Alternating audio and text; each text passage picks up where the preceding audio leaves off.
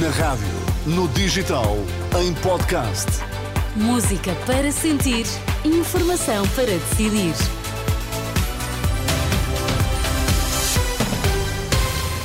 Vamos às notícias das 10 com André Rodrigues. Bom dia, André. Olá, bom dia, O que é que Teresa. temos em destaque? Confirmado, Manuel Lemos fala de pressão a todos os títulos, excepcional nos hospitais das Misericórdias, é a consequência da crise nas urgências do Serviço Nacional de Saúde. Portugal sem plano para futuras epidemias, alerta do Presidente da Associação dos Médicos de Saúde Pública. Então, bom dia. Boa quarta-feira. Vamos às notícias na Renascença com André Rodrigues. O Presidente da União das Misericórdias confirma o cenário de corrida aos serviços de saúde do setor social por causa da crise nas urgências do Serviço Nacional de Saúde. Uma renascença avançou esta manhã. Manuel Lemos admite que está a haver uma procura a todos os títulos extraordinária das urgências das misericórdias. as pessoas que estão com problemas de saúde, que sabem que já não vale muito a pena, sobretudo se os problemas não forem muito complicados, irem para os hospitais, porque vão para lá esperar eh, 10, 12, 15 horas, e então hum, puseram-se todos a caminho das nossas urgências, o que significa que também deu um, um impacto brutal nas urgências do setor social e como está tudo constrangido no setor, no setor público, de facto, o único caminho é recorrer ao setor social.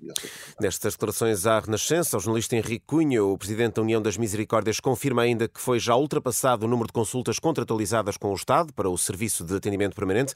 Manuel Lemos revela que já contactou o Ministério da Saúde para que seja encontrada uma solução para este problema. São declarações para ler em rr.pt. Enquanto isso, os tempos de espera no Serviço Nacional de Saúde por causa do elevado número de doentes que chegam às urgências, tendência que tem crescido, sobretudo eh, desde o Natal. Por exemplo, no Amadora Sintra, eh, o tempo de espera nas urgências atinge quase as 18 horas. Também no Hospital Beatriz Ângelo, em Louros, o tempo de espera para quem tem a pulseira amarela ultrapassa as 14 horas. No Santa Maria, as 8 horas de espera. No Porto, os tempos podem chegar até às, 8, ho- até às 10 horas de espera por uma consulta. É um cenário que está relacionado com o elevado aumento de casos de gripe A, que está a levar milhares de doentes às urgências.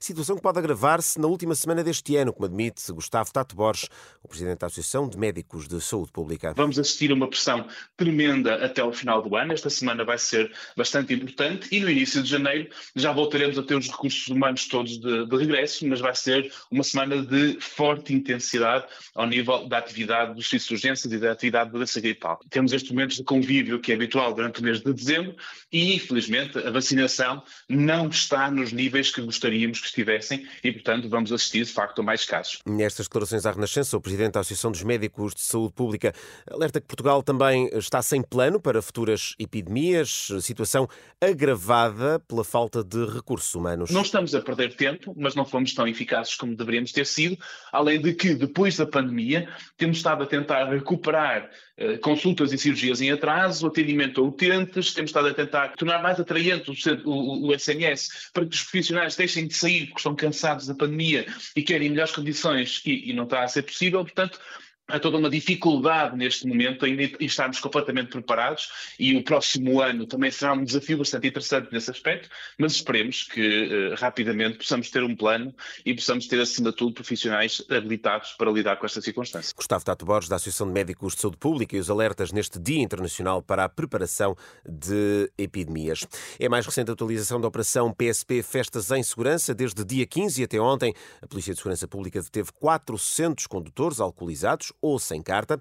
Há ainda registro de duas vítimas mortais e 20 feridos graves. São, assim, Teresa, os dados mais recentes da Operação da Polícia de Segurança Pública nesta altura festiva. Obrigada, André, e até já. Até já.